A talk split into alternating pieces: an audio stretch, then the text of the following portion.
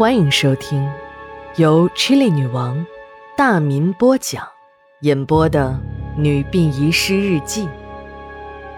本故事纯属虚构，若有雷同，就是个巧合。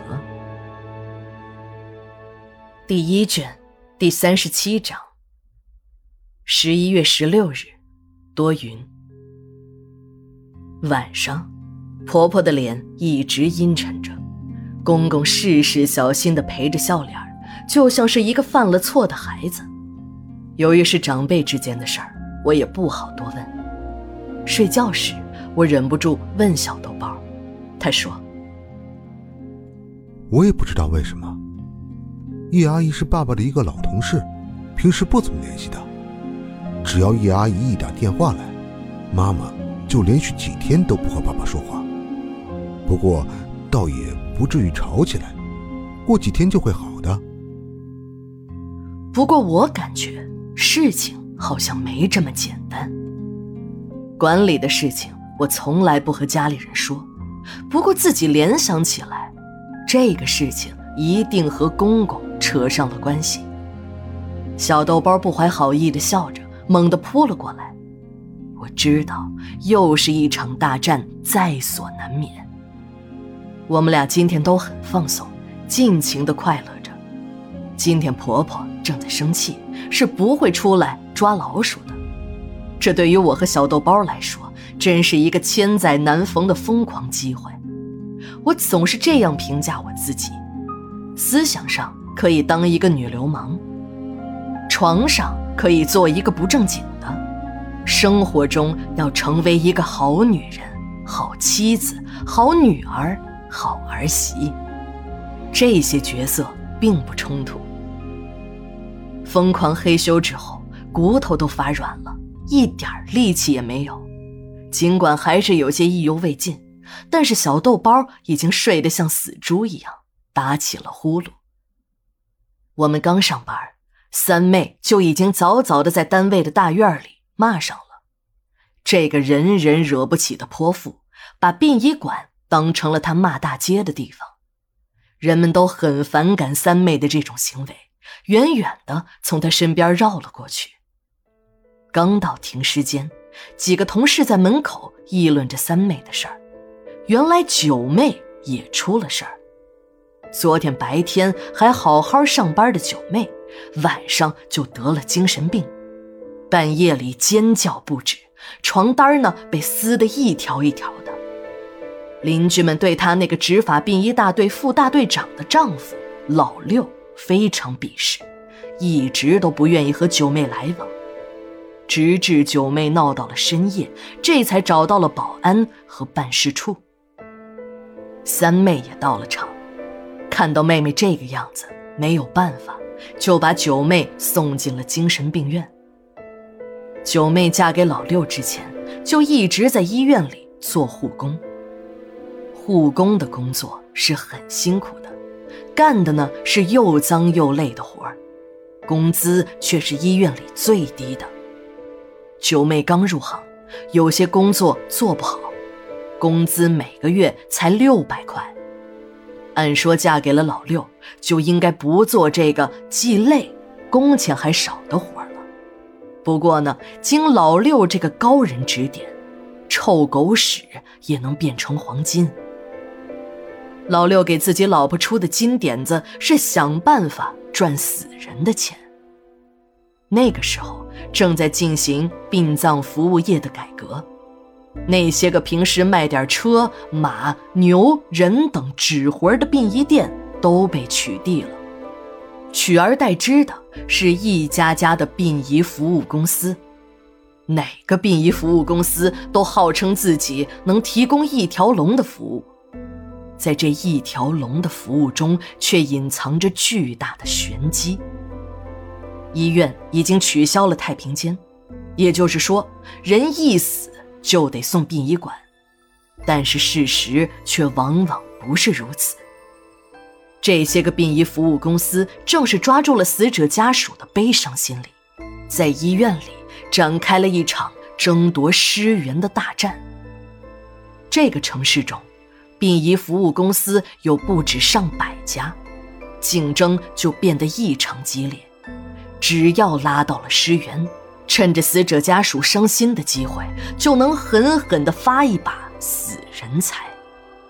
别看这些人平时见到丧户时那个伤心劲儿啊，其实背地里是巴不得多死几个，好多点发财的机会。谁也不会注意到，在病人垂危的时刻，正有一群人在背地里开心地笑着。医院里也会有很多双眼睛，不怀好意地盯着即将逝去的生命。九妹就是其中的一个。在老六的介绍下，已经有好几家殡仪服务公司来找过他。只要他在病人死后给提供个信息，殡仪服务公司的人就会过来找家属谈，谈成一个，九妹得八百到一千元的信息费；就是谈不成，殡仪服务公司也要给九妹两三百块钱。这是行规，如果不这样做，下次就没有人通知你，你就一单生意都做不成。其实。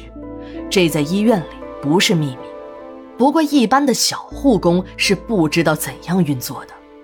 做这些事情的那都是一些资深的老护工，还有医院的个别医生、护士也参与其中。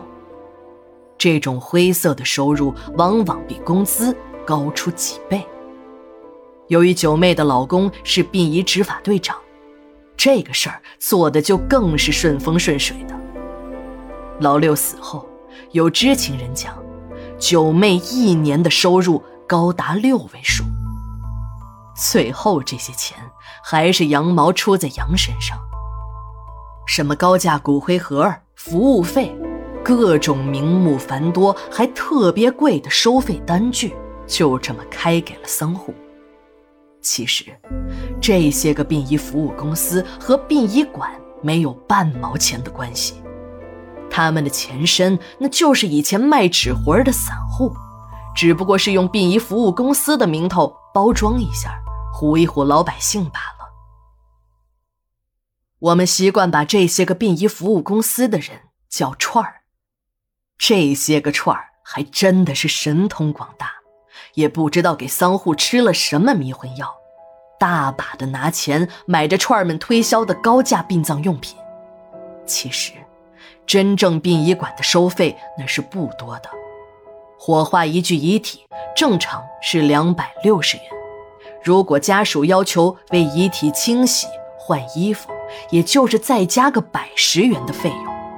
骨灰盒呢，便宜的还不到五十元，但很多丧户都会选择串儿们提供的服务，串儿们给遗体剪个指甲都要两百元。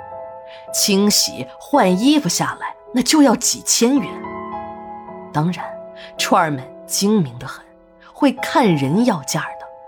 如果实在没钱可赚，就拉到馆里推给殡仪馆。九妹昨天早上发现自己负责护理的一个老头可能是不行了，不断的大口喘着气儿。九妹试探着问：“大爷，还吃馒头不？”老人摇了摇头，又开始大口喘气儿。老人是山东人，平时呢爱吃面食，最近病得很严重，已经吃不下任何东西了。每天让九妹买馒头，也不过就是看几眼而已。等老人的家属赶到时，老人已经快不行了。看到这个情况，九妹马上就躲到了角落里，拿出了手机。把那条早已编辑好的信息发给了殡仪服务公司，还没等老人咽气儿呢，几个串儿就已经等在了病房的门外。老人终于还是死了，伴随着家属撕心裂肺的哭声，串儿们一个个粉墨登场。最后，一个串儿接到了这个业务，顺手把一个白包塞进了九妹的口袋。九妹的这单业务做完了，今天的运气真好，下午又有一个 ICU 的病人死了，她还是抢了先机，又一个白包飞进了九妹的口袋里。九妹有点飘飘然了，下了班还不愿意离开医院，就在住院部大楼里鬼头鬼脑地寻找着发财的机会。天快黑了，九妹才回到家。到了小区的入口处，她才感觉到有点饿，就顺手买了两个馒头上了楼。吃完一个馒头后，她感觉到有点累，就连衣服也没有脱，就倒在了床上，迷迷糊糊的睡着了。